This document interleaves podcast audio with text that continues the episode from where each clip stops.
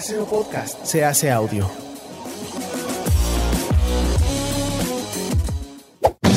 ¡Chavos, banda! Este programa es patrocinado por ustedes mismos. Si quieren apoyar nuestro proyecto, lo pueden hacer por medio de Patreon en patreon.com diagonal herejes el podcast.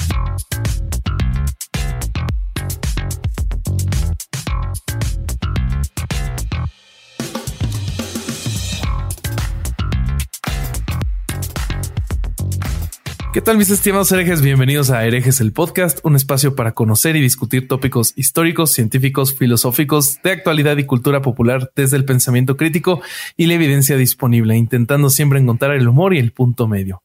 ¿Cómo están muchachos? Yo soy Bobby, otra vez estamos aquí en otra noche hereje. Como siempre me acompañan mis hermanos y amigos Alejandro, el Vasco Vázquez Aspilicueta, o el señor de la barba que se hace llamar Vasco. ¿Cómo estás? de nombre o apodo Vasco puso un testigo de Jehová. Sí, sí, sí, no le quedó claro. No le quedó claro. Imagínate la falta de educación que tienen que no puede darse cuenta si eso es un nombre o un apodo. Pero bueno, este. Qué fuerte, güey. Acá estoy. Eh, Qué golpe bajo, ¿no? Sí, güey. Hasta a mí me dolió, güey. y bueno, se, que se la buscan, estuvieron agrediendo toda la semana. Toda sigan, la semana. sigan que nos estamos disfrutando mucho. Eh, pero bueno, estoy muy contento. ¿sabe? Estoy muy contento porque yo pensé que me iba a liberar de Utah y los mormones y en el episodio de hoy vuelven. Así que este, este, estoy muy contento por eso. Me parece que esta- podríamos llamarnos Utah el podcast y dedicarle todos los programas porque la verdad yo, si hay algo que no pensé es que el tema de hoy me iba a llevar a los mormones, pero de vuelta estamos en lo mismo. Muy bien. Y bueno, también está el Bart Simpson de este Springfield llamado Herejes el Podcast. ¿Cómo estás? Mi corsario Alejandro Durán. ¿Cómo están, cabrones? ¿Qué pasó? Eh, no sé qué tengo que decir en esta parte, güey. Mira, Este, normalmente si te dicen cómo estás, tienes que decir cómo Bien, estás. ustedes. Los Casi me no saludan, en la semana. Cosas así. Bueno, este, ¿cómo han estado, cabrones? ¿Bien? Qué bueno. Nada, todo bien aquí. Otra vez dándonos de topes con la pared con un tema horrible. Ale, me gusta mucho cuando no traes gorra, tu pelón. A mí me gusta mucho cómo se te ve, güey. Ah, ¿te gusta? gusta su pelona? Sí, güey. Mira, bueno, ¿Traes me la cuando pedo? vaya a México. Tengo que traer, está bien. Muy bien. Muy bien, te la besaría acá. Dale. Eh, ¿Qué pedo, pendejo? ¿Ya cómo están, güey? El pinche episodio de hoy está mamalón, ¿no? Vamos a, venimos a grabar un podcast, Ale. No, No sé, vos si te avisaron, güey. Nosotros No. estábamos pensando grabar un podcast. Es No, la no. meta. Bueno. Bueno, pues empecemos, güey. tú, tú, este, puñetas, traías algo preparado, ¿no? Para iniciar este tema. Hoy vamos a hablar, si no ha visto el título, este, ya vamos a ponernos serios, cabrones. ¿De qué vamos, a hablar? Hoy. Por cinco minutos vamos a ponernos serios porque hay muchas cosas para no ponernos serios hoy, pero vamos a arrancar serios en la medida de lo posible. Sí, vamos a la hablar de aceites esenciales y pues, desde el modelo de negocios, si funcionan o no funcionan y demás. Y tú habías preparado algo, ¿no? Mi buen corsario. Sí, preparé algo. Este, fíjense que tan solo el año pasado eh, los consumidores de Estados Unidos gastaron un mil millones de dólares en productos de aceites esenciales y se espera que para el 2022 se superen los 11 millones. En una publicación de 2017, The Medical Journal of Australia reportó que en 2016 el 11% de los australianos informó haber usado aceites esenciales con fines medicinales el año anterior. Resulta interesante que quienes recomendaron el uso de esta sustancia fueron principalmente los médicos generales con un 10% y los farmacéuticos con un 18%, mientras que un 43% fueron los propios consumidores mediante la automedicación. Es importante precisar que tan solo 5 mililitros de esta sustancia puede causar toxicidad potencialmente mortal para los niños. Los efectos clínicos incluyen vómitos, depresión o excitación del sistema nervioso central y neumonitis por aspiración. Desgraciadamente, en Australia, en el 63% de los casos, la persona expuesta a la sustancia era un menor de 15 años. Wow. ¿Siempre era el mismo menor de 15 años? ¿El 63% de las veces? Eh, no sé si les pasó a ustedes, pero cada que termino de estudiar temas como este, se viene a mi cabeza el capítulo 21 de uno de los libros más interesantes que he leído en mi vida. El mundo y sus demonios de Carl Sagan. Eh, al comienzo de ese capítulo, Sagan nos platica la historia de Frederick Bailey, un esclavo de la década de 1820, quien contaba de una manera desgarradora los salarios de su tía Mía, a quien su dueña ataba a un poste para azotar la espalda desnuda hasta dejarla cubierta de sangre. A los esclavos les habían metido en la cabeza que eran inferiores hereditariamente y que Dios los había destinado a la miseria. Y como no, la Santa Biblia lo confirmaba en un número incontable de pasajes donde consentía la esclavitud. En aquellos tiempos existía una norma que decía que los esclavos debían seguir siendo analfabetos. Aquellos blancos que enseñaban a leer a algún esclavo recibían un castigo bastante severo. Bailey decía que para tener contento a un esclavo era necesario que no pensara, oscurecer su visión moral y mental y, siempre que fuera posible, aniquilar el poder de la razón. Por esta razón, los esclavistas siempre debían controlar lo que escuchaba, veía y pensaba el esclavo. Esa es la razón por la que la lectura y el pensamiento crítico son peligrosos, ciertamente subversivos, en una sociedad injusta. ¿Por qué les cuento esto? Bueno, el tema de hoy parece ser inofensivo, algo que tal vez ni siquiera habría que abordar, ya que al parecer no afecta a nadie.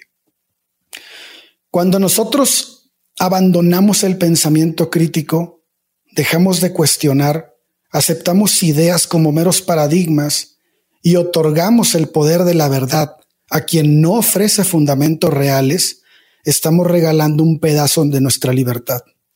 Y, en cierto modo, con cierto porcentaje, nos volvemos esclavos. Qué belleza, señor Durán. Muy bueno. Muy bueno, muy bueno. Y bueno, y con esto termina el episodio de hoy. Muchísimas gracias. este, Síganos en nos vemos la semana que viene. No, nada, tremendo lo que, tremendo tu, tu presentación del tema, la verdad que no puede ser más contundente y me parece muy importante. ¿Por qué? Porque venimos hablando eh, y ahora tenemos una audiencia nueva de la que estamos muy felices y agradecidos, pero que quizás por ahora nos conoce por temas más vinculados a, a la religión, salvo que hayan ido a nuestros episodios anteriores Así en los es. que van a ver que, que hablamos de estos temas y hablamos de muchos temas de ciencia y hemos hablado de medicinas alternativas, eh, criticando en general su ineficacia en dos episodios muy buenos con el doctor García, que recomiendo. Un saludo a, a Eh, Jerry. Que los pueden, que pueden encontrar en Spotify. Eh, pero me parece importante la contundencia de tus datos porque permite a quien esté escuchando los primeros cinco minutos de esto ver la gravedad y, y- lo, lo terrible de este tema del que vamos a hablar hoy en su inmensa mayoría de, de aspectos. Y creo que una buena forma de tomar dimensión de cómo llegamos a lo que llegamos con eh, la aromaterapia en, en la enorme mayoría de sus eh, vertientes, eh, la absolutamente enorme mayoría de sus vertientes, y en particular a los aceites esenciales, es conocer a eh, las personas que hicieron que los aceites esenciales sean el negocio billonario que es hoy en el mundo. Billonario con B, pongan atención, ¿eh? no millonario, Sí, sí, sí, sí. billonario. Billonario con B eh, y, en términos y en términos latinos de billonario, no de los Estados Unidos. Sí. O sea, millones No, sí. de millones. Eh, para que se den una idea, antes de, de comentarles un poquito sobre las personas que, que hicieron este negocio, lo que es en los últimos 20 años realmente, 30 como mucho, pero con más fuerza los últimos 20 años, las dos principales empresas, y ninguna de las dos sale librada de esto, y quiero que quede claro porque parece, hay una que parece que es peor que la otra, pero las dos son igual de nefastas, son Young, Young Living y doTERRA. Eh, las dos surgen de Salt Lake City, Utah. Las dos tienen vínculos con los mormones. Por supuesto, güey. Eh, exactamente. Y de ahí aprendieron, de hecho, vamos a ver cómo aprendieron muchas técnicas de los mormones.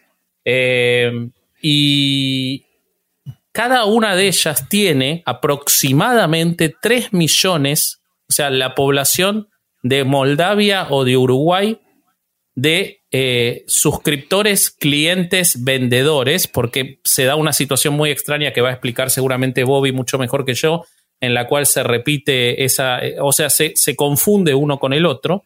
Cada uno tiene 3 millones, o sea, eh, estamos hablando de una enorme masa de gente que consume estos productos solamente de estas dos empresas. Y como vamos a ver a lo largo del capítulo, dos empresas que no los venden por los ricos olores que tienen, porque para eso se pueden comprar en Walmart mucho más barato o en un montón de lugares, sino que lo venden por los supuestos valores terapéuticos que tienen.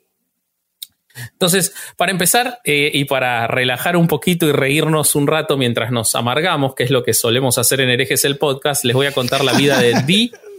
D. Gary Young. Me encanta me encanta que, vayamos a hablar de él porque yo sí conozco más o menos su historia y sé que, o sea, aunque hizo algunas mamadas, esto sí es divertido, a diferencia de cómo nos encabronamos con los testigos de Jehová. Bueno, vas a empezar un poquito amargado, pero después te vas a reír. Eh, bueno, Digary Young, eh, un este, especialista. Ah, quiero decir que eh, si bien hay muchas fuentes en este episodio que las voy a acompañar, principalmente, y es muy valioso y los invito a que lo lean porque es prácticamente un ensayo, mi investigación está fundada en un artículo de Rachel Monroe de El New Yorker de octubre del 2017, en el cual hace ella fue, participó, estuvo en los eventos, eh, estuvo en presentaciones de aceite, o sea, hizo un laburo gigantesco, habló con insiders, con fuentes anónimas. Eh, recomiendo mucho que busquen ese artículo para tener más información de lo que yo voy a contar eh, con, las limitaciones que permite el, el, programa. Bueno, este hombre, Digger Young, nació el 11 de julio de 1949 en Idaho, en un campo de Idaho. Y una de las fuentes que yo consulté, que después va a estar acompañada, dice que ese es el único dato en toda la biografía de Digary Young que podemos creer como verdadero. Eh, según su propia historia, que él publicó editada por Young Living eh, Editions, eh, cuando él era muy jovencito, era muy, muy pobre, creció en una casa mormona, como les decía, él era muy, muy pobre y estaba trabajando en tala de árboles y sufrió un accidente eh, que le rompió 19 huesos del cuerpo y lo dejó eh, casi muerto. Tenía 24 años. Eh, cuando, le, cuando lo internan y, y, se despierta después de entrar en coma, le dicen que esto es según su relato, no hay otra fuente de esto, solamente él que no es una fuente creíble, ya se van a dar cuenta.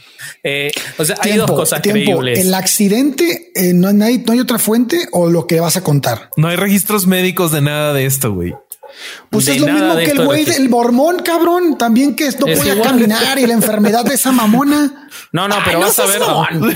Vas a ver, vas a ver a lo largo del episodio como todos los que consumen y venden aceites esenciales tuvieron una historia súper trágica y eso lo lleva a los aceites esenciales cuando la medicina no le dio soluciones. Todos, el 100%, todos, ninguno es, yo tenía un poco de dolor de cabeza y pasé por la farmacia y vi Young Living. No, a todos epilepsia, autismo, eh, un hijo con un problema, o sea, todos, todos. Fíjate que eso que estás contando y lo que en donde estamos cayendo ahorita, que todos estos güeyes tenían este tipo de padecimientos y, cosas trágicas en su vida, güey, te lleva a que, a que tal vez llegar a, a, la conclusión de que necesitas cosas como estas de, de productos milagro, es cuando tu razón se ausenta por completo, ¿no? Ante situaciones muy graves, güey, donde no, donde ya estés de desesperación, vaya. ¿Y con qué se vincula eso? ¿Con qué otra cosa haces eso? Con las religiones. Con, claro, con las creencias, con cualquier creencia, ¿no? Esto, esto está tan vinculado a las religiones que asusta el tema de los aceites esenciales y la aromaterapia. Eh, bueno, entonces este muchacho, cuando se despierta y le dicen que no va a caminar nunca más, según su relato, eh, tiene dos intentos de suicidio. Eh, claramente no era muy bueno suicidándose porque sobrevive a los dos intentos y entonces decide eh, averiguando sobre terapias alternativas que su solución era tomar agua con limón, solamente ingerir agua con limón eh, durante 256 días. Eso, me, hace, me, hace desconfiar de la eficacia de los aceites esenciales, porque si no se puede suicidar en 12 intentos, ¿qué esperanza tiene de poder crear un medicamento eficaz? Para, los aceites esenciales son muy los aceites esenciales son muy buenos para suicidarse. Lo que pasa es que mucha gente no se da cuenta eso sí. de que se está suicidando. Entonces, eh, ahí, tal vez es la meta, güey. Tal vez esa es la meta. El güey se quería suicidar que inventó los aceites esenciales. A ver, síguele Un podcast que se ríe del suicidio. Herejes. No se suiciden, este, amigos. es malo. sí. La línea de atención al suicidio, pongámosla acá abajo por las dudas, porque. Eh, bueno, entonces, y acá empieza una cuestión medio contradictoria, una de las tantas que va a tener el amigo Yang, que es que él dice que también ahí él conoce los aceites esenciales mientras estaba rehabilitando, pero esto es en la década del 70 y sin embargo hay otro relato de él que él dice que conoció los aceites esenciales recién en 1985. Entonces es como que hay una contradicción, una de las tantas que él tiene. Pero bueno, en una de las, de las historias en su biografía, él dice que las conoce en, eh, con el accidente mientras tomaba el agua con limón. Lo que le ocurre es que tiene una recuperación milagrosa tomando agua con limón durante 256 días y vuelve a caminar en una situación que según su relato desafía a la ciencia médica y que nadie puede explicar. Entonces, ¿qué hace? ¿Qué hace? ¿Qué haría cualquier persona razonable ante esto? Vos decís, bueno, se mete a estudiar medicina. No, el amigo se metió a estudiar todos los títulos falsos y truchos e inexistentes de universidades por correo que había, todos los hizo. Miren, les voy a, les voy a hacer un decálogo. Completó un curso a domicilio de nutrición y herbología. Eh, después estudió en una universidad sin, que no está acreditada llamada eh, la Burroughs Flex Institute, eh, que no terminó. Después entró en la Universidad Dons Park de Nutrición, que tampoco está acreditada y eh, que la operaba, la manejaba el doctor Karl Dorsbach, perdón, que era un quiropráctico sin licencia. Después de eso, se, mete en el Instituto Americano de Fisiogenerología, donde lo echan porque no pagaba la cuota.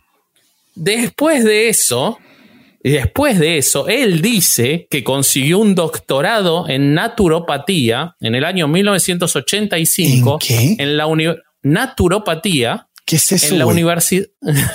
nada, por supuesto que no es nada, es el tratamientos naturales, o sea, es medicina alternativa natural, pero lo hizo en la Universidad Bernardean, que era una universidad por correo que no estaba registrada en ningún lado. De ahí tiene su doctorado. Y lo que hacía el buen amigo de D. Gary Young era usar la D, que la D era de Donald, para que la gente pensara que era doctor. Entonces él usaba su nombre como D. Gary Young. Pero de hecho todavía se hace. O sea, si tú escuchas un o ves un comercial de, de Young Living, dicen sí, D. Gary Young, pero güey, la D es de Donald. Sí, la de Donald. bueno, antes, de, antes de obtener su doctorado por correo de la Universidad Bernardean, él abre eh, en 1982 una clínica médica en Spokane, Washington, con sus títulos anteriores que les conté de la Dogman Nutrition University y todo eso. Él abre una clínica. Y, vos decís, bueno, va, va, a ofrecer masajes de pies. No, partos. Empieza a hacer partos. Sin licencia. Y como además como además era un tipo que no iba, o sea, si hay algo que se hay que decir de Digar Young es que no tenía términos medios, él iba con todo. Entonces empezó a hacer partos bajo del agua con una técnica rusa que él había obtenido, no se sabe dónde. Y acá viene la situación menos, menos graciosa de la historia, él tiene una situación con la policía porque él le ofrece a una pareja hacer el parto abajo del agua, lo denuncian, viene una fiscalía, bueno, al final no lo hace, y entonces el primer parto bajo del agua que él puede hacer, y esperemos que el último, es el de su propia hija eh, en el año 1983. Eh, y cuando nace la nena, él se casó tres veces, esto era con la primera esposa, la tiene una hora abajo del agua y la nena muere, muere en el nacimiento. Qué sorpresa, se inicia una eh. causa penal. Sí, se Qué inicia- reverendo no, bueno, imbécil, güey. hay, hay tratamiento, hay este, técnicas de parto debajo del agua que están habilitadas y que están licenciadas y que están estudiadas, pero no, definitivamente no la podía hacer un tipo con títulos por correo. Y que, y que últimamente en, est- en años, en hace unos años salió un este, estudio de, creo que fue de Harvard, que con- estaba contraindicado por problemas respiratorios en los niños eh, después de, de- en Ah, mira, eso no lo sabía. A los cinco o seis años venían con problemas. Era de, de- Bueno, la derivado hija de él nacimiento, podemos sí. confirmar que tuvo problemas respiratorios. Eh, No se- fueron breves, fueron esporádicos, digamos, pero tuvo problemas Ya no los respiratorios. tiene más. Hijo de la chingada. No, güey. ya no lo Qué ya no horrible. tiene más problemas, ni ningún, ni ningún otro. Eh, bueno, entonces No mames.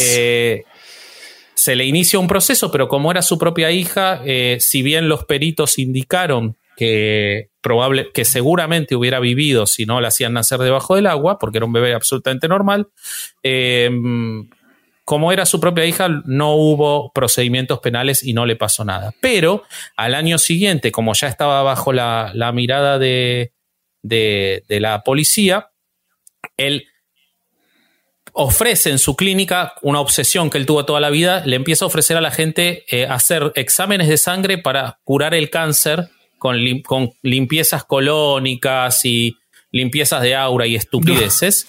Eh, resulta que era un agente encubierto, lo descubren y lo procesan. Entonces él lo arrestan, termina, no va preso porque él se declara culpable, le ponen una multa eh, y una sentencia en suspenso, pero él cierra esa eh, clínica y se va. ¿A dónde se va? A Tijuana, México. No. Por Bueno, supuesto. vos sabés, vos sabés que eran muy famosas en los 80 las clínicas de terapias alternativas en Tijuana. Los americanos iban mucho. Entonces, él eh, ya en el 86 ya tenía su doctorado y entonces empieza a ofrecer sus terapias naturopáticas. Pero eso no era suficiente negocio. Y entonces, y acá les recomiendo otro artículo con el que estuve investigando, eh, que es un artículo del año 1987 del Los Angeles Times, eh, escrito por John Hurst. Eh, después les voy a dejar la fuente. Pero este, este periodista le parecía sospechosa la clínica porque ¿qué ofrecía el amigo?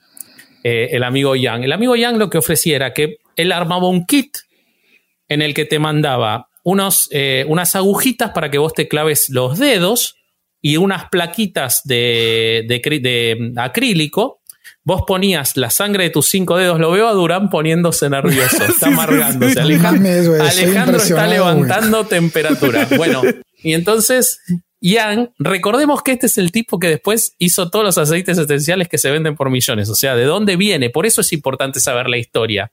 Un tipo que ejercía falsamente la medicina de maneras absolutamente peligrosas. Bueno, entonces él, el negocio, él, te mandaba los cristales, los acrílicos, vos ponías tus cinco dedos, quedaban cinco manchas de sangre, le mandabas 60 dólares y él después te citaba para darte los resultados de qué enfermedades tenías viendo tu sangre que vos le mandabas por correo.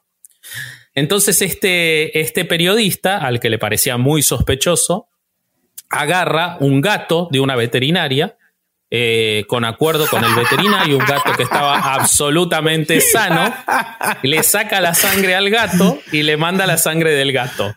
Y entonces lo citan, eh, porque te citaban en persona para darte los resultados, y la, la profesional que trabajaba con, con Yang, la empleada que él tenía, que era este, médica naturista y además te leía el horóscopo en la clínica, o sea, te daba el No, hombre, no seas pendejo. Absolutamente real. Por, por 50 dólares más te daba el horóscopo. Y entonces le dice, de la sangre del gato, le dice que, que estaba muy mal, que tenía un cáncer de muy vieja data, eh, y que además tenía algunos problemas hepáticos y otros problemas que ahora no recuerdo.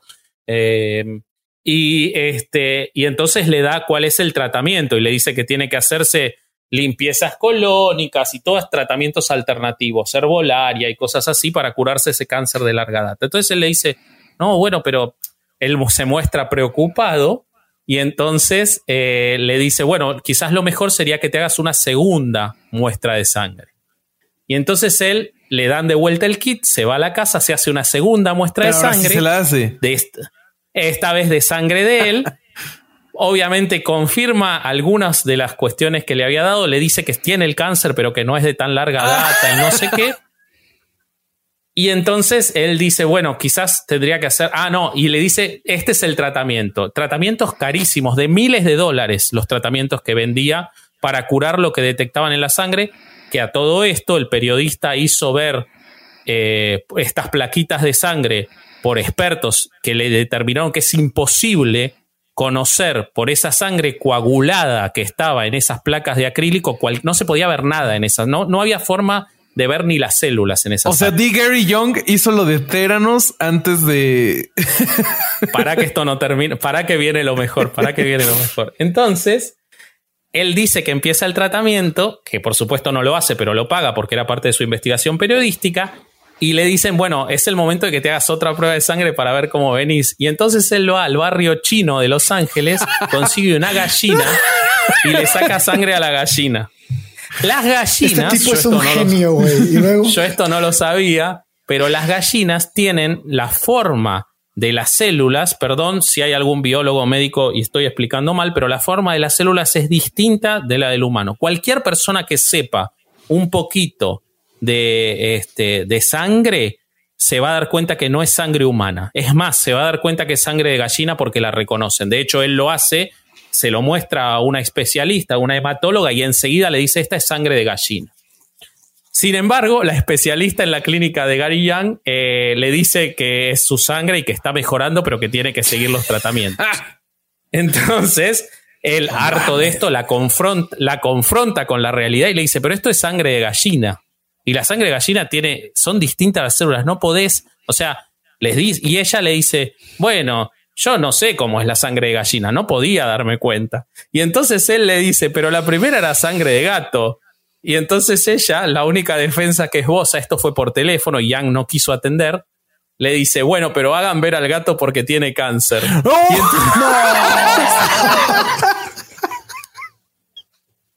Y entonces, este. Y entonces. No güey. Y entonces, este, tu conciencia va a quedar que ese gato se muera, cabrón. Y entonces lo hace, o sea, él se preocupa y lo hace ver al gato y el gato tampoco tenía cáncer, o sea que ni siquiera acertó eso, el gato estaba absolutamente sano. Bueno, cuando ocurre esto y Los Angeles Times publica toda esta información, el amigo Yang eh, se va de, Tijuana y eh, por unos años está en búsqueda de cuál puede ser su nueva estafa. Entonces, eh, en ese camino, él va a muchas exposiciones de vida sana y conoce a un especialista francés en destilación de lavanda, que es el aceite esencial por excelencia, se obsesiona con los aceites esenciales, compra un montón de acres en Idaho de, tierra y empieza a destilar aceites. Él estudia destilación de aceites esenciales y empieza a destilar aceites. Eh, voy a hacer esto lo más breve posible, ya, termina la historia cómica por lo menos, pero eh, no puedo dejar de contar que abre una nueva clínica y contrata a un médico que había perdido la licencia hacía 10 años para el ejercicio de medicina y la acababa de recuperar porque había atendido a una paciente psiquiátrica que tenía múltiples personalidades, él no sabía, porque era pediatra, no tenía ni idea, y una de las personalidades le dijo, esto está, esto está documentado, una de las personalidades le dijo que tenía cáncer porque se lo había inyectado una coalición de homosexuales, y entonces él le cree a una de las personalidades que tenía cáncer, le inyecta eh, le inyecta un fuerte tranquilizante para dolores, un opiáceo, y la mujer muere. Entonces, ese médico pierde la licencia. Ni bien la recupera, Gary Young lo contrata para su nueva clínica. Bueno, ahí sí, ahí tienen un serio problema porque estaban, estaban tratando con vitamina C a una persona que la ponen en una situación muy crítica, tiene que cerrar la clínica y se escapa a Guayaquil, Ecuador, donde abre una clínica en la que se supone, en la que se supone, además de aprender mucho más de otras plantas y aceites esenciales, se supone que él llegó a operar gente en Guayaquil. Que él llegó a abrir gente no él mismo sin ser Pobrecito. Bueno, pero en el, en el camino se había casado con una mujer, su tercer mujer, una mujer muy astuta. Cuando él se casa, él vuelve de Ecuador, ya no abre ninguna clínica, pero empieza con la producción masiva de los este, aceites esenciales, ya habiendo fundado Young Living él empieza a, sus primeros clientes son eh, centros de yoga, de reiki, lugares de terapias alternativas y empieza a vender muy bien, tan bien que él se obsesiona con crear réplicas del lejano oeste y de castillos medievales y él quería crear un, parque de diversiones que se iba a llamar eh, Mount Youngmore por él y que iba a tener en una de las montañas la cara de él. Él lo niega, pero hay un montón de testimonios de que él iba a ser este, este parque de diversión. Un, poco, un egocentrista, mi compadre. No, era un obsesionado. Si ustedes pueden ver los videos de las reuniones anuales que son, en serio, son reuniones religiosas. Las reuniones anuales de Young Living, miles y miles de personas en estadios y él, hasta que se murió en el 2018, eh, él salía siempre con algo distinto en esas reuniones. Pero bueno, la cuestión es que Young Living se hizo la empresa gigantesca que es y eh, eh, partiendo de ofrecer, a diferencia de todos los que vendían los aceites antes, por los olores, por ofrecer que tenían efectos médicos. Él empieza a decir que el consumo de Young Living servía para curar lo que se te ocurra y además impulsaban a sus distribuidores a que digan lo mismo. ¿Ok? Eh, si quieren, eh, cuéntenme un poquito ustedes eh, qué pasa con esto de las cuestiones médicas y qué pasa con Young Living y después les cuento sobre doTERRA. Bueno, muchachos, yo les voy a platicar qué onda con estas empresas y cómo funcionan. Como pues muchos ya saben, tanto doTERRA como Young Living y otras empresas de aceites esenciales son empresas de marketing multinivel. Es decir, que tú si vas a vender aceites esenciales no eres un vendedor normal, no tienes un sueldo y nada más te dedicas a vender. O sea, tú tienes que tener un inventario pagado por ti del producto de la empresa para después poderlo vender. Tienes que pagar una suscripción para tener acceso al, al producto. Si no, no puedes este, ni consumirlo, o sea, ni tenerlo para ti, ni revenderlo. En un artículo que se llama The Case For and Against Multi-Level Marketing de John M. Taylor, eh, que es MBA PhD del Consumer Awareness Institute, nos cuenta, bueno, llega a la conclusión de que el 99% de los reclutados pierden dinero en este esquema de negocios. Esto, o sea, es, es más riesgoso que eh, meter tu dinero en una pirámide sin producto. O sea, si tú le dices a, si tú te metes a la flor de la, a la flor de la abundancia y esas mamadas, es más probable que hagas dinero a que si te metes a un marketing multinivel. O también si te vas a las a Las Vegas y, y apuestas dinero en la ruleta, es más probable que ahí hagas dinero. Madres. Entonces, como les decía, el reclutado debe de comprar inventario. Para esto hay una regla de la este FTC que dice que las empresas deben de, más o menos eh, respetar la proporción del 70-30. O sea, si tú no has logrado vender el 70% de lo que ya compraste, no puedes comprar más o no deberías de comprar más. Pero tanto Young Living como doTERRA se han encontrado que no respetan esto. Sí, en Young Living, por lo que leí, son 100 dólares por mes, sí o sí, como mínimo que tienen que comprar de producto. Sí, sí, sí. Este.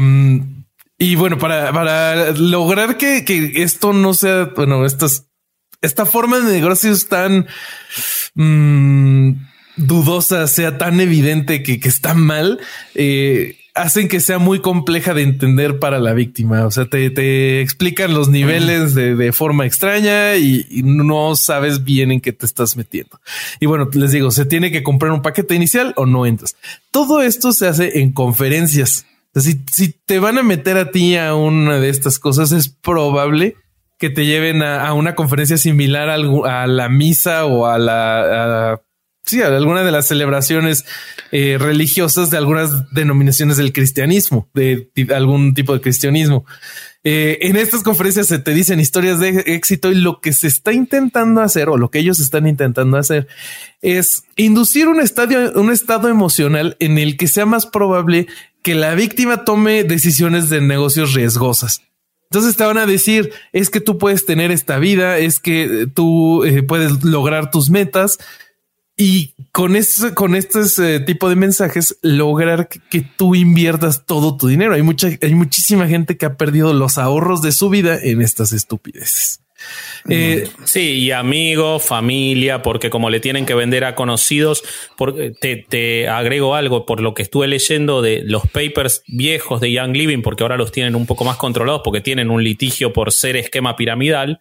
Eh, les decían directamente busquen viejos amigos del secundario, véndanle a su familia y también le decían, y esto volviendo al, tema central, que tenían que buscar historias de vida conmovedoras para vender y que entonces con eso necesariamente tenés que apelar a que estás vendiendo salud, porque no, le, no vas a conseguir gente para venderle olores ricos. Entonces necesariamente tenés que apelar a la salud. O sea, parte del marketing de este multinivel que le hacen hacer a esta gente que termina perdiendo plata es hacer contar historias trágicas para, con un resultado feliz gracias a los aceites esenciales para que la gente, para, bueno, para engañar a otros básicamente. No, y relacionado a esto que dices de, perder amigos, eh, tienen, yo ya lo había dicho antes en, en otro capítulo, pero pues, tienen comportamiento de secta. Y eh, uno de los comportamientos que tienen relacionado a eso es que se promueve que la gente corte contacto con quienes están afuera del marketing multinivel y con los que no aprueban de eso. Les dan mensajes como si, si, pierdes a alguien por estar aquí vendiendo aceites esenciales, es porque esa persona no era tu amigo o no te quería realmente. Entonces, esa joyita es el modelo de negocios. Otra cosa que hacen, otra cosa que hacen de secta, Bobby eh, y Ale, eh, cuando vos explicaste también en el capítulo anterior y cuando hablaron de sectas ustedes, que yo era oyente, vos dijiste que otra cosa que hacen es poner el enemigo, como que el que está afuera te quiere destruir. Bueno, ellos, y esto lo hace más doterra que Young Living, y yo le pasé a Alejandro un, video maravilloso para que Alejandro, para que el corsario se enoje. Eh, la FDA, eh, perdón si me estoy metiendo en el tema de más adelante, pero es, es para, para hacer el punto este cortamente la FDA les ha dicho a todas estas empresas y a cualquier empresa, es una indicación general de la FDA, la FDA es quien se encarga de regular los medicamentos, entre otras cosas, en los Estados Unidos, que no se puede vender un producto indicando que puede tener efectos beneficiosos en la salud si no hay estudios que lo comprueben. Está prohibido, pero eso es en general. No es que le dijeron, vos doTERRA no lo puedes hacer. Bueno, doTERRA le ha indicado a todos sus, y estos se van a morir porque eh, eh, doTERRA no tiene vendedores. doTERRA tiene promotores de bienestar. Así se llaman los vendedores. Ah, no son vendedores, son wellness, wellness advocates, promotores de bienestar. Así se llaman. O sea, les dan un estatus psicológico, ¿no? Así como de. Pero que además es de bienestar, o sea, súper confuso hablando de salud. O sea, la palabra wellness en inglés es muy confusa con, con, que parece que estás hablando de algo médico. Entonces, estos son los wellness advocates, los vendedores, y les ha dicho dar el, como no pueden decir que tiene efectos de salud, lo que dicen todo el tiempo es, estas cosas yo te diría que tienen efecto de salud, pero no lo podemos decir porque estamos censurados por la FDA, por los negocios de la Big Pharma, que no quieren que se vean las ventajas de la, de las, de los aceites esenciales y la aromaterapia. Entonces, ¿qué logran con esto? Tienen un enemigo. Y vos sabés que doTERRA hizo esto, me adelanto a hablar sobre doTERRA, porque como, sus como también son mormones, y los mormones son bastante enemigos del Estado porque persigue sus costumbres, al crear un sistema en el que le vendieran a gente algo que también es enemigo del Estado y que el Estado lo persigue pese a ser mejor, lograron mejorar su esquema de negocios, generando más adeptos. Hijos de O su sea, puta son, madre. son conspira venden conspiranoia, entre otras cosas, y olor a güey. lavanda. Conspiranoia con olor a fíjate, limón. Pero, pero fíjate cómo es, cómo es un, un este, como un denominador, güey.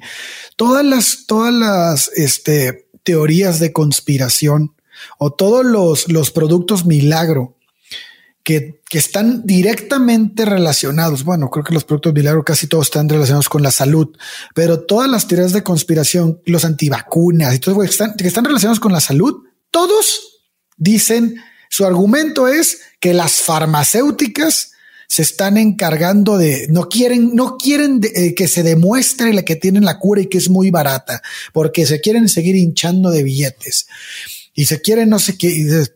todos, todos es el mismo patrón, güey. Exactamente el mismo.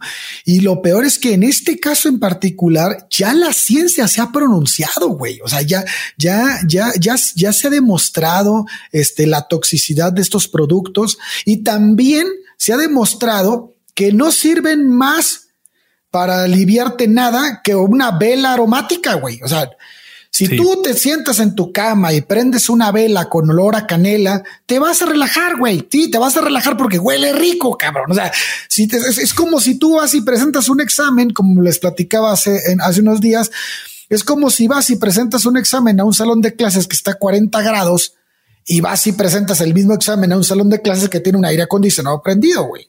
Entonces, pues ¿dónde te va a ir mejor? Pues probablemente donde estás más cómodo, güey. O sea, porque no estás pinche madre sudando y todo pinche histérico del calor. Es ese, mismo efecto es el que te va a producir el, el olor a algo rico, cabrón. O sea, pero la gente no, no va a pasar de ahí, güey. Los estudios dicen que no pasa de ahí, güey. En lugar de gastarte 40 dólares en un frasco de 15 mililitros, cómprate una vela aromática, cabrón. Sí, y checa, jus- justo dándole continuidad más o menos a, a la idea de que no la, la efectividad de los aceites para como cura de cualquier cosa no está, no existe, no, no existe tal prueba. Entonces, por eso son catalogados Ninguna. como, como Ninguna- suplemento. y sí han hecho, sí han hecho los estudios, ¿eh? lo han Claro, intentado están, ellos y lo han Claro. y no lo han logrado, no han logrado demostrar más que que el de la banda baja la ansiedad, como dice Alejandro. Eh, sí, perdón, pero te interrumpí. No, y, y, o sea, esto todo culmina en 2014 en una carta que la FDA le envía a John Living en la que le dice que tiene que dejar de hacer declaraciones de que sus aceites curan enfermedades como, pero no limitados a el Parkinson, autismo, diabetes, hipertensión, cáncer, insomnio, enfermedades cardíacas, estrés postraumático, demencia, esclerosis múltiples inf- y e infecciones virales como el ébola. Hijos de su puta. madre. No se la se enviaron a Doterra también. ¿eh? no solo Ah, a era la Living. misma. A Doterra Güey, en septiembre pero- de 2014, no solo eso, sino que agentes federales se presentaron en los en las oficinas de, de Utah, por supuesto, de Doterra a buscar información por todo esto que decís. Y, y, y, y- y Doterra tuvo que, cons- que construir un grupo de 50 especialistas para controlar a sus distribuidores independientes para que no digan que cura cosas como el ébola o como ahora dijeron este año que curaba eh, el COVID. El COVID. A O como dijeron en los incendios de Los Ángeles, que este caso es tremendo, no sé si lo conocen, pero cuando se produjeron los incendios de Los Ángeles hace dos años, los vendedores de Doterra decían que eh, el- los productos, no me acuerdo cuál aceite, el de, el de pito, el aceite de pito, Sí. eh, Te pico de servía, ornitorrinco. sí, servía para mejorar el aire y bajar problemas de asma que produjera y los especialistas, eh, los médicos y, y- y todos los especialistas dijeron que no solo no servía, porque no había ninguna evidencia, daño. sino que poner, sumarle más polución, como es un aire, eh, un, este, un producto que emite un humo o un vapor con un olor a un aire que ya estaba este, contaminado por todos los resabios de los incendios, era más dañino todavía. Sí, porque ha de concentrar las partículas al estar, al humedecer, no sé, güey. Ay, no mames, cabrón. Güey, pero, o sea, como, como aquí en Herejes de Herejes el podcast, estamos 100% comprometidos con traerles información eh, segura, fidedigna. yo me sacrifiqué.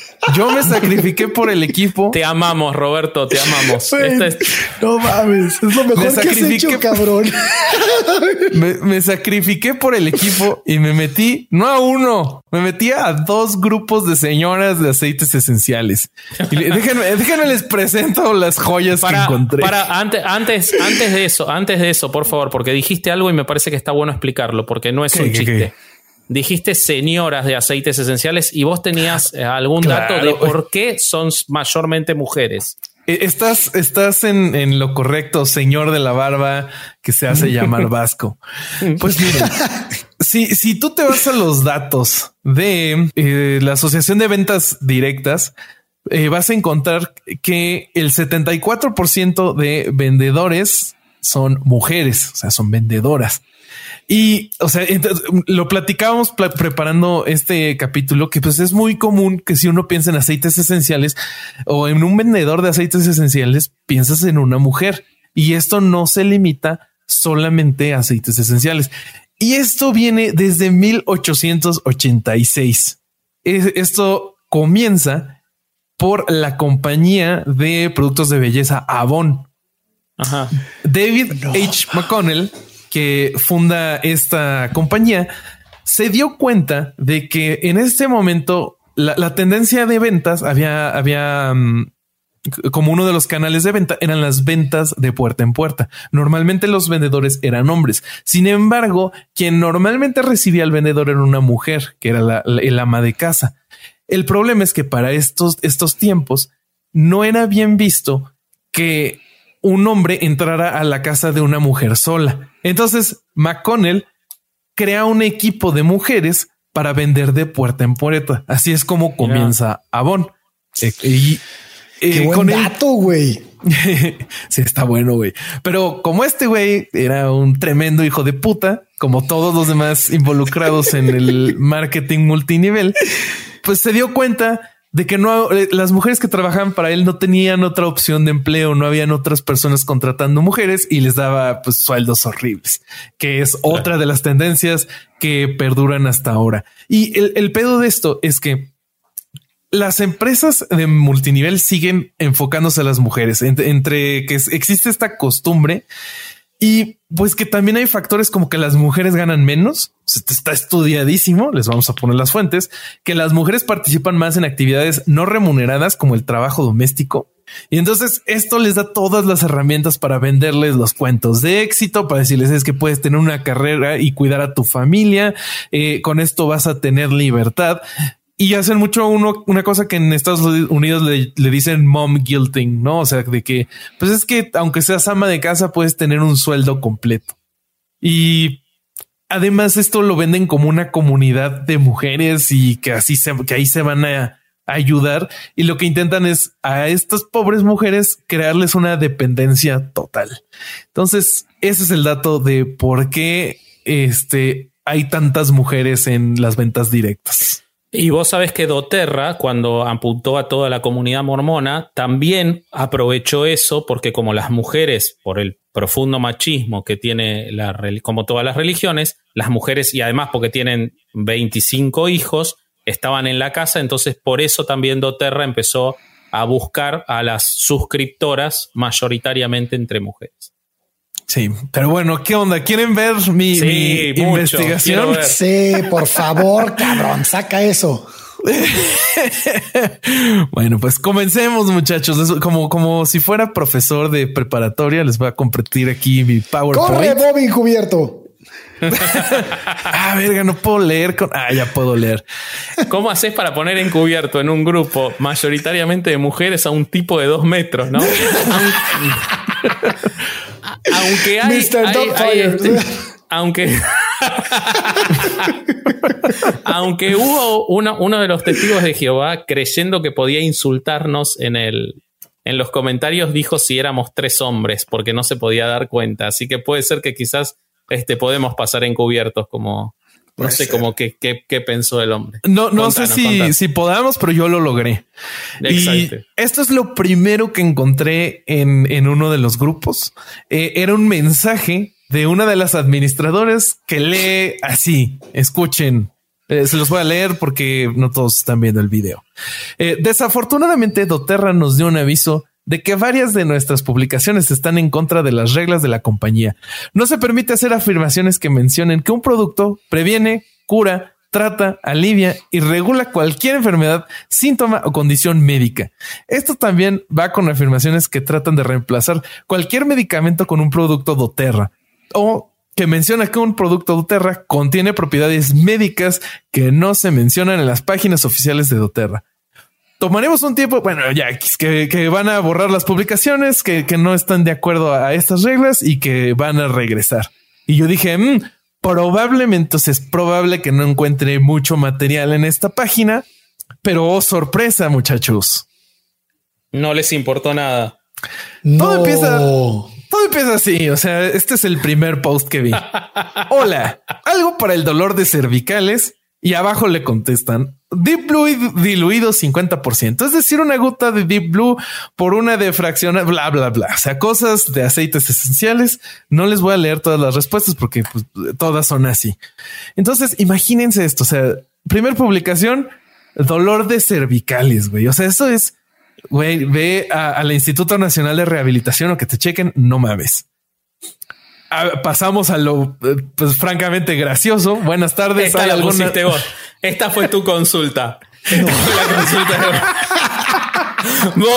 ahí, ahí, lo corrieron, ahí lo corrieron. Este es hombre, cabrón.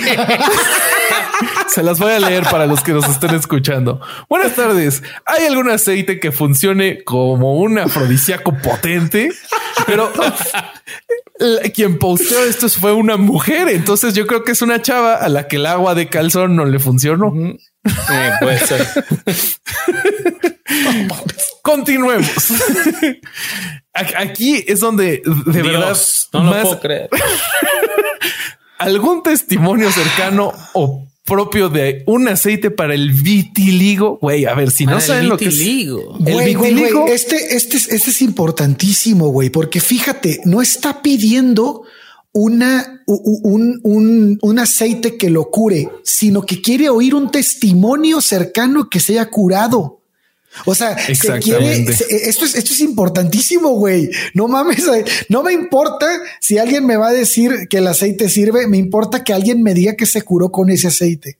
Pero además, o sea, es un problema de este pigmentación en la piel, güey. O sea, ¿cómo va a hacer que un aceite esencial, que tu piel esté pigmentada diferente, que no me no, Pero para no, están entendiendo mal ustedes dos, están entendiendo ah, mal. Igual, ¿qué pasó? ¿Qué pasó? Entre paréntesis, me parece muy culero de parte de Bobby haber escrito un testimonio y haberle dicho cuál era el aceite que curaba el vitiligo. Eso me parece que estuvo mal.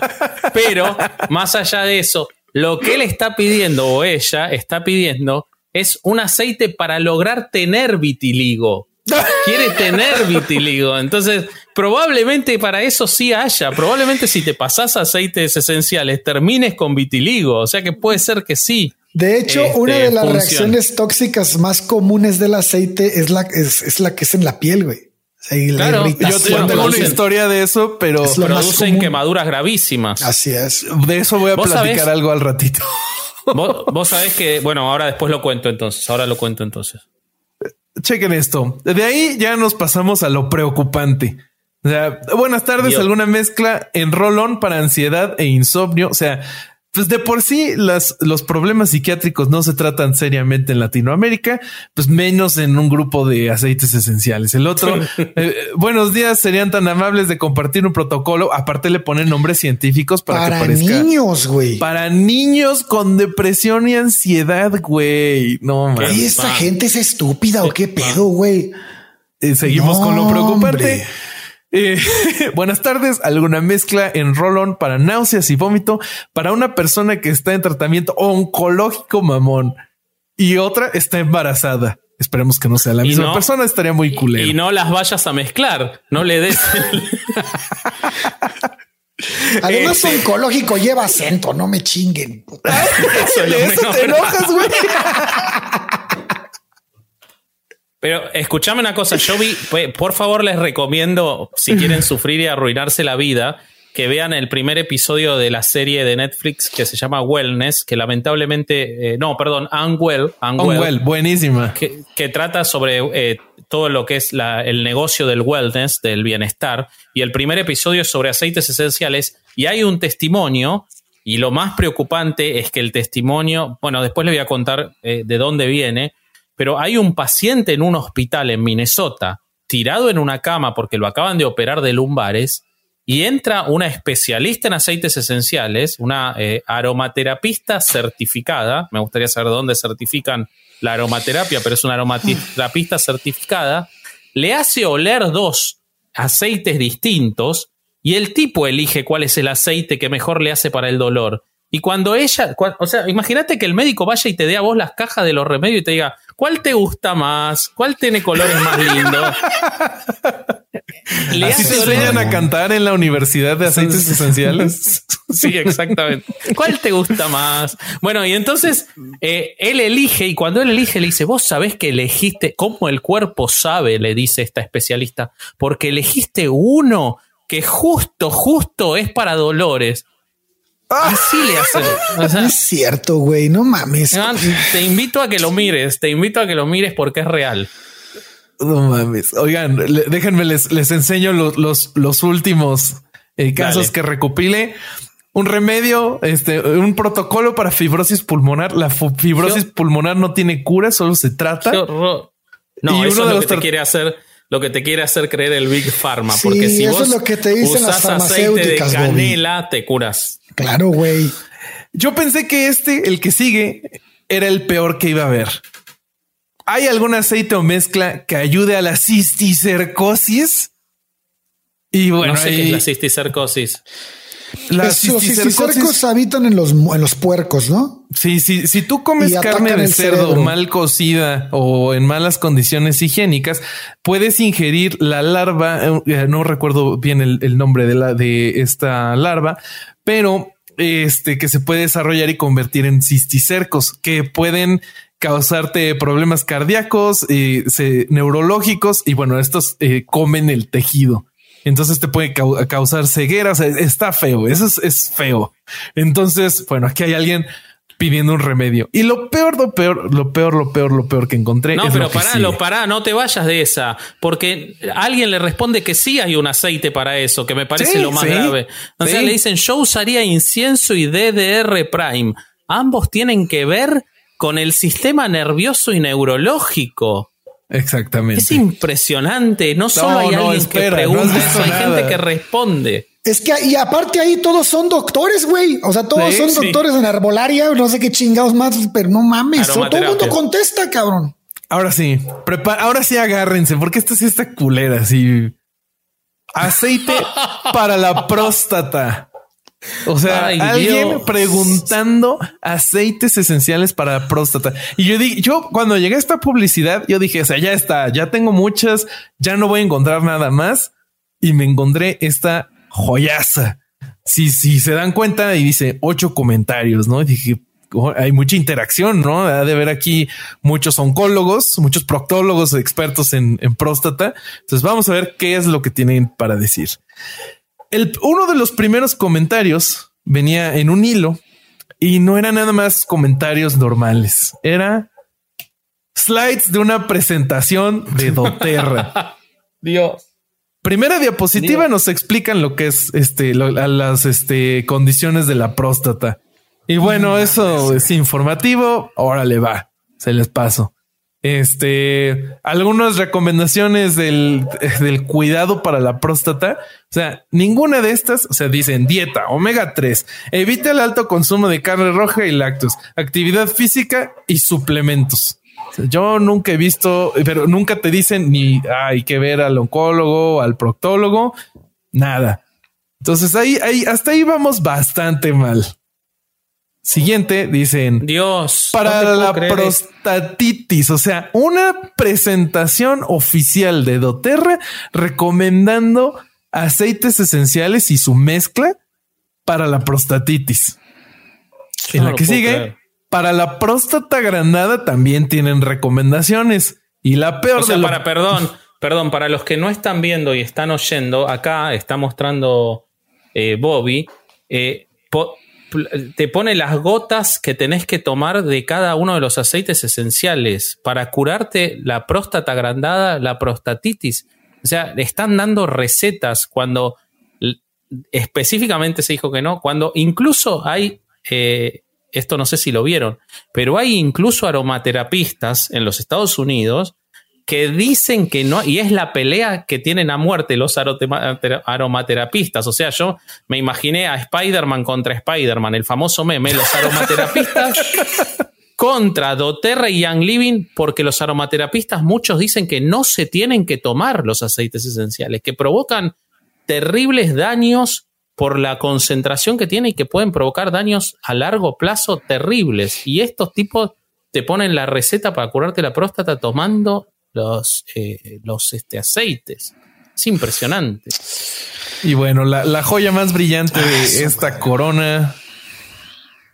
Un remedio Dios. para el cáncer de próstata. Además, chequen la trampa con la que lo hacen. O sea, ponen en grande título cáncer de próstata. El cáncer de próstata se origina cuando las células de la próstata comienzan a crecer fuera de control. No, pues no me digas, ¿no?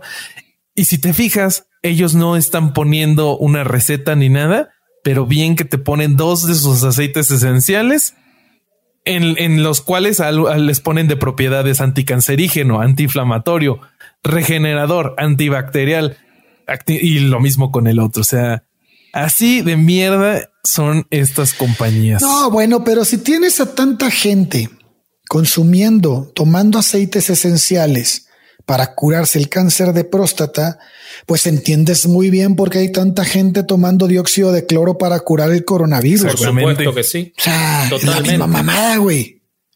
Exactamente. Totalmente. Mira, yo te voy a contar una cosa. Hay un, hay un bloguero de los Estados Unidos, ultra católico, o ultra cristiano, perdón, porque todo esto de los aceites esenciales está recontra vinculado a la fe. Todos los que venden aceites Sí. esenciales, digo, las grandes empresas están vinculadas a la religión. Bueno, este tipo que hace, por un lado, es un bloguero multimillonario, ¿eh? pero eh, según sus propias declaraciones, números de siete cifras gana con un blog y con libros en los que él recomienda cómo preparar tus propios aceites y qué cosas hacer con los aceites esenciales en las comidas, en el detergente, en tus jabones caseros, en todo. Se llama Zielinski, él se hace llamar doctor Zielinski, es un quiropráctico, y con su mujer, y al, al mismo tiempo hacen retiros espirituales. Eh, y él dice que él no vende aceites esenciales porque la FDA lo persigue y no le permite decir lo que está diciendo toda esta gente de todas las condiciones médicas, pero que él conoce gente que se curó el cáncer con aceites esenciales. Y él dice, tenían cáncer, tomaron aceites esenciales, ya no tienen cáncer. Y él dice, él dice que vos no es que encontrás los aceites esenciales, los aceites esenciales te los acerca a Dios. Él A dice su eso. puta Pues, madre, un- güey. una de las de los argumentos Ay, de cabrón. mucha gente que aboga a favor de los aceites esenciales eh, es decir, no, pues es que los aceites esenciales aparecen más de 300 veces en la Biblia. Ese es su, ese es su argumento. Sí, y en Egipto se usaba un chingo, cabrón, pero pues eso qué chingados tiene que ver, güey. De hecho, hay un problema gravísimo porque doTERRA vende el, el aceite esencial de incienso que solo se consigue en un árbol en, en determinados lugares del cuerno de África y que está provocando un, este, hay un, potencialmente un daño ecológico irreversible. Porque vos imaginate los miles y miles de plantas que tienen que destruir Sí. para sacar el aceite. Entonces, eh, también hay- trae problemas ecológicos. Y bueno, nada, eh, Bobby, ¿cómo, ¿cómo sigue tu historia con cómo te, cómo te hiciste echar de los grupos o todavía estás ahí? No, no, no, sigo en los grupos, pero le- les quiero para, para cerrar la, la parte de, de cómo es, son estas compañías, tanto en el nivel negocio y, este, y pues como producto. Eh, ahora en 2019, en California hubo una, se inició una demanda colectiva en contra de Young Living. De acuerdo a esta demanda, eh, la media de el ingreso mensual de los participantes de Young Living es de, eh, de- del 94% de los participantes de Young Living para 2016 era de cero, cero dólares. Dios. En 2018 cerca del 89% de los miembros de Young Living estaban ganando un salario anual de 4 dólares. Chequen esa mamada. Eh, entonces, ¿por qué están vendiendo, güey? No, pues eh, ahí te va, ahí te va. Este ah, también se está violando la regla del 70-30 que les dije, y eso es lo que se alega en la, en la demanda. Y lo que se dice es que cuando la gente se da cuenta de que tienen demasiado inventario y como para poder tener utilidades de ahí, que tienen que estar comprando tanto que no van a poder tener utilidades, se enfocan en el reclutamiento. Eso lo hace automáticamente un esquema piramidal. Cuando te enfocas, cuando el enfoque ya no es el producto, es una pirámide. O sea, eso es una regla. Y este, estas personas. Cuando el negocio del negocio no es vender el producto, sino tener otra gente a la que le cobras comisiones, es un esquema piramidal. Exactamente. Y el problema o por qué esta gente sigue ahí es que, pues primero han invertido muchísimo dinero. Entonces es lo que platicábamos en el otro capítulo de nuestros muchachos no murieron en vano. O sea, ya, ya hay, ya hay tanto dinero, tantos recursos, tanto tiempo invertido que ellos se rehusan a perderlo. Entonces, para ellos poder ganar dinero de la gente que está en niveles abajo, eh, necesitan seguir a ciertos ciertos niveles de pedido para ser elegibles para recibir comisiones. Si tú dejas de pedir, te dejan de llegar comisiones. Pero entonces los vuelve a los que están comprando sin, sin, sin detenerse, los estás convirtiendo en, en, en, unos agentes del fraude también, ¿no? Porque están buscando más clientes. Por supuesto que sí. Y entonces, sí, estás generando. Es que son todos, todos son agentes del fraude, exactamente, salvo los que se quedan al final, que según lo que dicen en Young Living, eh, de, y esto está en el artículo del New Yorker, hay alguna gente, en particular con Young Living, que se genera una cosa muy de secta en la que ellos se sienten gente del aceite así se refieren, usan camisetas, tienen canciones y hay una comunidad y entonces se sienten al seguir comprando que pueden continuar siendo parte de esa comunidad que han encontrado, apelan mucho a la gente sola, fíjate también cómo tiene mucho que ver con, con las sectas y con las religiones, y entonces hay gente que sigue en eso porque, salvo que yo me equivoque, Bobby, pero en el caso particular de Doterra y Young Living, eh, por lo menos en los Estados Unidos es muy difícil que vos seas un, un comprador sin ser un participante también como suscriptor, ¿no? Es como que todos están en la misma, en la misma rueda. Acá en México, eh, experiencia anecdótica, sí he visto a distribuidores que están dispuestos solo a venderte el aceite y a no reclutarte. Lo, lo intentan, pero si les pides que te dejen en paz, yo he visto que se alejan. Según yo en Estados Unidos no pasa así y te molestan hasta que les tienes que retirar la amistad. Oye, pero pasa lo mismo con, empresas como Maleleuca y ese tipo de cosas, ¿no? Sí, pues es marketing multinivel. Herbalife, eh, OmniLife, todos esos. Sí, sí. Lo que pasa es que estas tienen el agregado de que lo que te están vendiendo, además de que es un esquema piramidal, es dañino y te lo venden como que da salud, como Herbalife. Este, pero yo, les quiero eh, comentar algo eh, que tiene que ver con todo lo que contaron ustedes dos, sobre todo con lo que contaba Ale relativo a que no hay estudios médicos y, a toda esa parte, y, que, y, vuelvo a, que les debía la historia de, de Doterra, que la mencionamos tanto. Doterra, hay algo muy interesante en el artículo del New Yorker que les contaba, que el principal eh, informante de esta periodista para contar toda la historia nefasta de Young Living y de todo eso, es un tipo que se llama David Sterling. Entonces vos decís, bueno, David Sterling era el ex COO de, de Young Living y es, lo echa, eh, Gary Young lo echa porque él quería llevar la empresa hacia otro camino. Entonces vos decís, bueno, quizás lo quería llevar un camino más decente y por eso es que termina hablando con el New Yorker. No, Sterling es el fundador de doTERRA. O sea, él se fue para crear una competencia igual de nefasta. Habló mal, hizo todo y fundó doTERRA. y cuando funda doTERRA, Young Living estaba enfocada en, como les decía, en todo más que tiene que ver con eh, terapias alternativas, pero no se enfocaba tanto en la cura de salud. Si bien sí lo hacía, era más bajo perfil. doTERRA se enfocó directamente en, que, en los poderes curativos y en los tratamientos a la salud y por eso hablábamos de que llegaron hasta decir que podía curar el ébola. Eso obligó a Young Living, porque se estaba quedando atrás en ventas, a reenfocar su negocio hacia todas estas cosas que estamos viendo ahora, de que tienen efectos directos para la salud. Tanto es así que hoy son indistinguibles una empresa de la otra, son prácticamente iguales.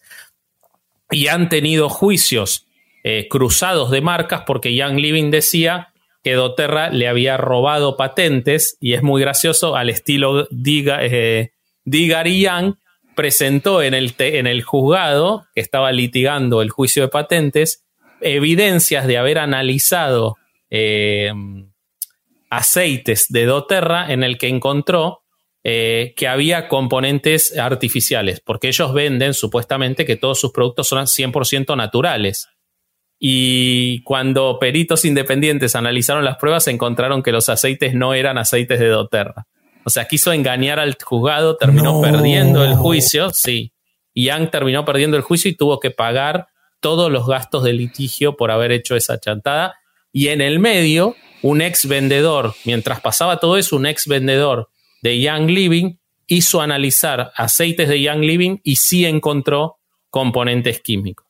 O sea que el que sí lo estaba haciendo era el que acusaba al otro, que probablemente también lo está haciendo porque son igual de nefastas las dos. Las dos venden salud. De hecho, Doterra es peor en eso, pero, pero Doterra tiene una imagen más limpia si se lo ve a primera vista. Es como más ABC1 que Young Living, pero las dos son igual de nefastas.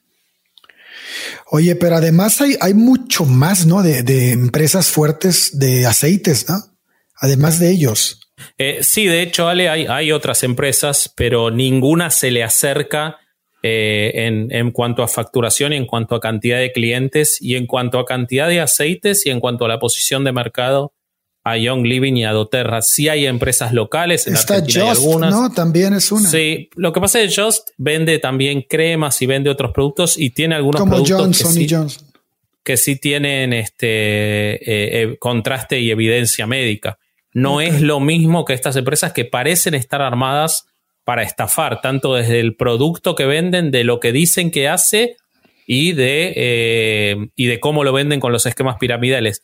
Pensá que Young Living, por ejemplo, ha tenido litigios y ha tenido que declararse culpable por traer plantas ilegalmente de, de, países africanos y de países sudamericanos. O sea, todo lo que pueden hacer daño lo hacen. Son, no, no se detienen ante nada.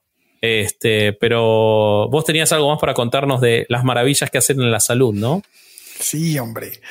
Este, fíjense que el Instituto Nacional de, Salud proporcionó un resumen completo a través de la Biblioteca Nacional de Medicina de Estados Unidos de las investigaciones realizadas sobre la eficacia de los aceites esenciales. Y todas las conclusiones a las que llegaron ya las han mencionado entre tú, Bobby, y creo que yo al principio dije algo, este, respecto de pacientes eh, que aceites que involucran el, el pacientes con demencia. Güey.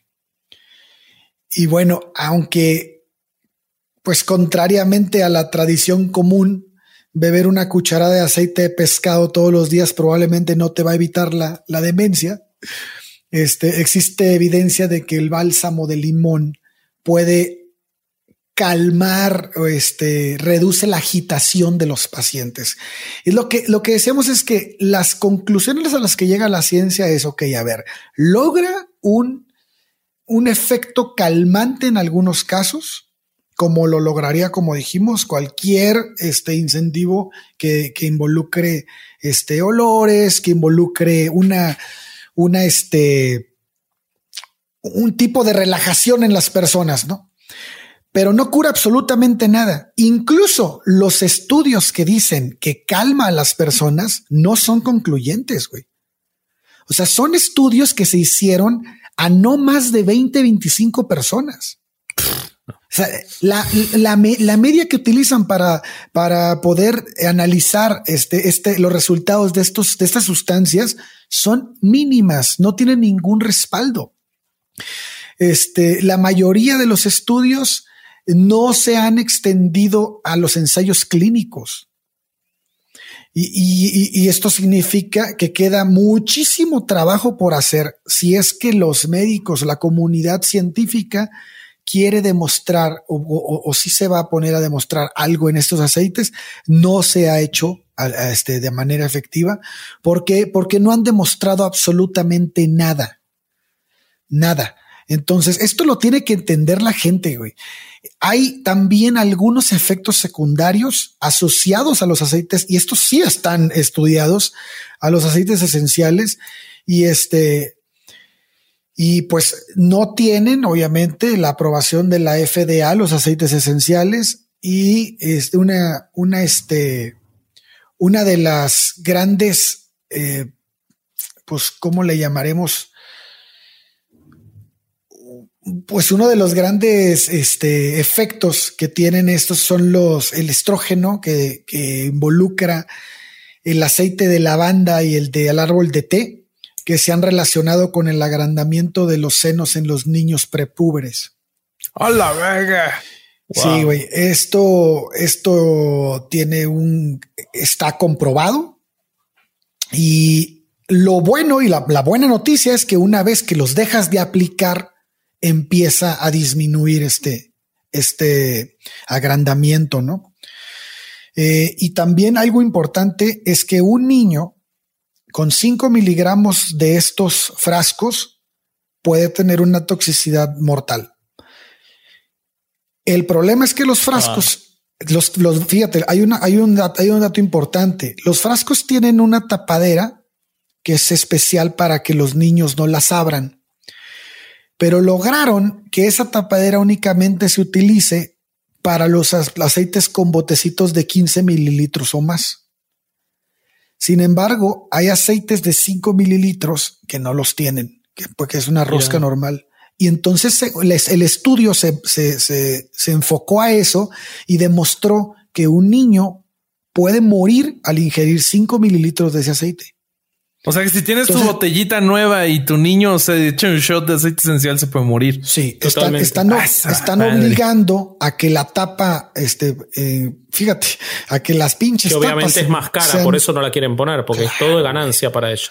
Claro. Entonces, este, eh, eh, están buscando que las tapas no sean, porque, ah, ojo, en Australia, la mayoría de los casos en los que un niño murió fue por ingerir este tipo de, sustancias de manera accidental, güey.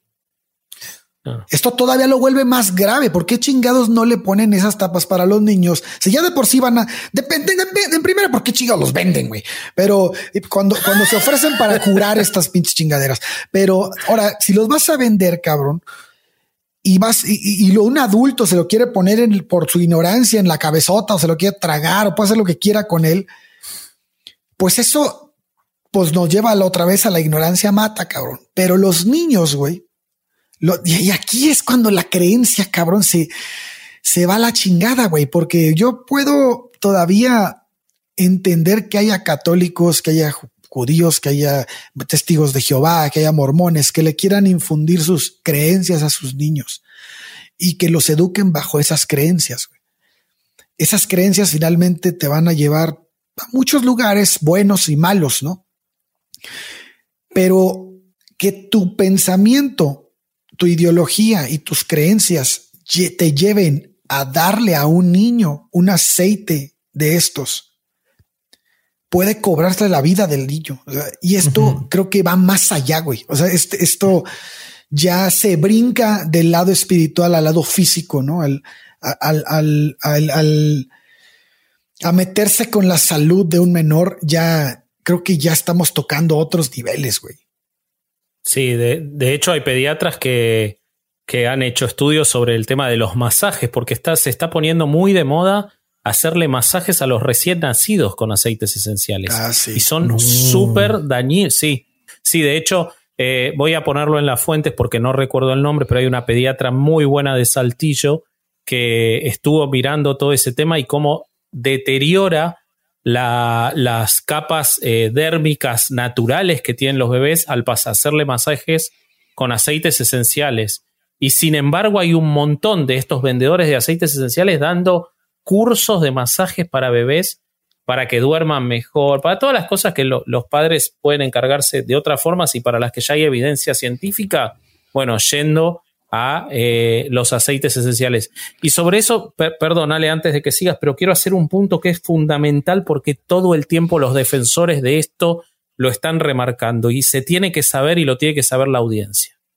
Hay algunos aceites esenciales de las dos marcas, esto lo implementó doTERRA, pero después lo siguió Young Living también enseguida, que le ponen a algunos aceites la característica o la etiqueta de grado terapéutico. Aceite de grado terapéutico. Bueno, eh, por supuesto son más caros. Te dan a entender al ponerte grado terapéutico que sirven para curar. Es marketing. No hay ninguna diferencia entre un aceite y otro. No existe, por supuesto, como decíamos, ninguna evidencia que curen y lo de grado terapéutico no está aprobado por ninguna entidad reguladora. Las únicas regulaciones que existen para aceites esenciales en los Estados Unidos son para su utilización en medidas mínimas en alimentos, en, este, en determinados detergentes y en otros productos, pero en la industria química y con graduaciones absolutamente reguladas, no con alguien que se lleva el medidor a su casa y se lo tira en la boca.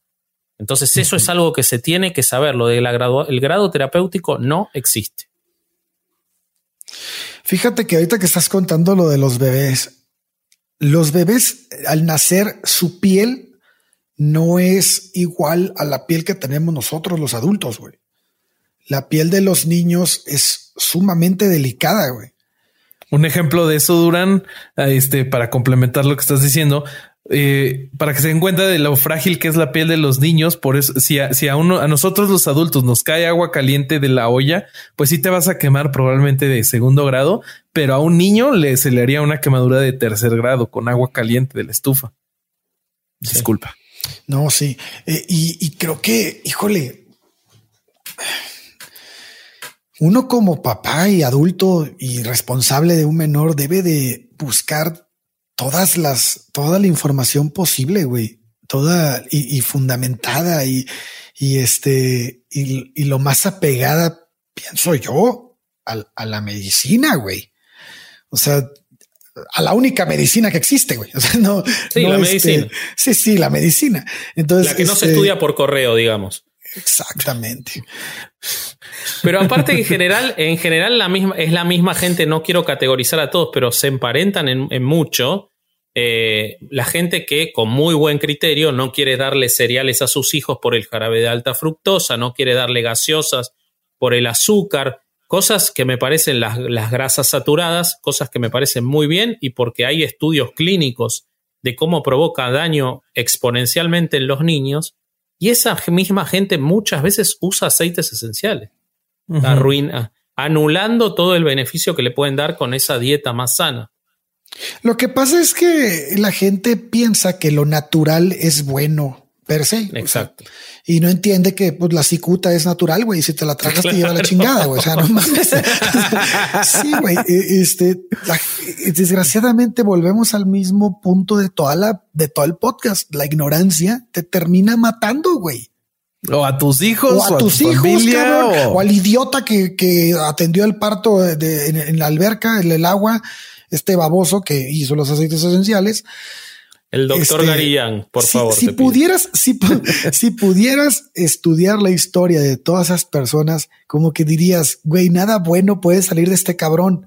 Pero como no las conoces, güey, como no las conoces, dices, güey, es, es, es, es, un, es un Moisés de la medicina, güey. No. Totalmente, totalmente. Sí, sí, no tengo nada más que decir, güey. No, pues. Bueno, yo quiero cerrar, eh, antes de, que terminemos, yo les quiero leer eh, una cita del doctor, también, doctor quiropráctico David Stewart, uno de los principales aromaterapeutas de Young Living, que en uno de sus libros escribió, escuchen esto porque esto les va a dar la pauta, se van a reír y después se van a amargar de ver qué es lo que quieren vender y por qué cada uno de los vendedores de Young Living cuentan una historia trágica y de superación ¿Por qué no dicen compra esto que tiene olor rico? ¿Por qué tienen que hablar de salud? ¿Por qué tienen que hablar de magia? Vos viste, Ale, el video y lo vamos a poner en las fuentes de cómo hablan de magia los vendedores de doTERRA. Bueno, escuchen lo que dice esta persona. Los aceites esenciales tienen una inteligencia y un discernimiento divinos que les Oh, permite sanar sin dañar para proporcionar a nuestras células exactamente lo que necesitamos y nada que no necesitemos. Las moléculas de un aceite esencial de grado terapéutico forman una familia funcional armoniosa, coherente, diseñada y destinada a servirnos y sanarnos de acuerdo con la más alta voluntad de su creador y nuestro creador, que es uno y el mismo, Dios. O sea, nos ¡A está diciendo-. El tipo este irresponsable, casi psicóticamente, nos está diciendo que los aceites esenciales entran a un cuerpo y ha- hacen, buscan y hacen lo que el cuerpo necesite sin provocar daño. Claro, esto vos se lo vendés a alguien que está pasando por una espantosa quimioterapia, desesperado, sabiendo que la quimioterapia le va a reducir el tumor, pero le va a destruir un montón de otras células y las defensas, y le dicen que eh, si eh, siente el olor de la lavanda, le va a provocar, o si se lo toma, le va a provocar lo mismo, pero sin el daño, y la persona desesperada, ¿qué, qué, o sea, ¿qué juicio podés hacer sobre quien está desesperado? Ahora, sobre quien lo recomienda, sobre quien lo vende y sobre quien hace este marketing, como este hijo de puta de David Stewart, eh, debería caerle por lo menos todo el peso de la ley. Pero evidentemente no pasa porque están ganando miles de millones, así que lo único que se puede hacer es intentar concientizar. Porque las fuentes están y la documentación está. Así es. De acuerdo con ambos de ustedes, sí, si ven a algún familiar, amigo cayendo o que está a punto de caer en este tipo de pendejadas, díganle, díganle que escuche este podcast y aquí los vamos a iluminar. Y bueno, ojalá que les haya gustado el capítulo, muchachos. Escríbanos, cuéntenos experiencias con aceites, con gente que han Sí. conocido.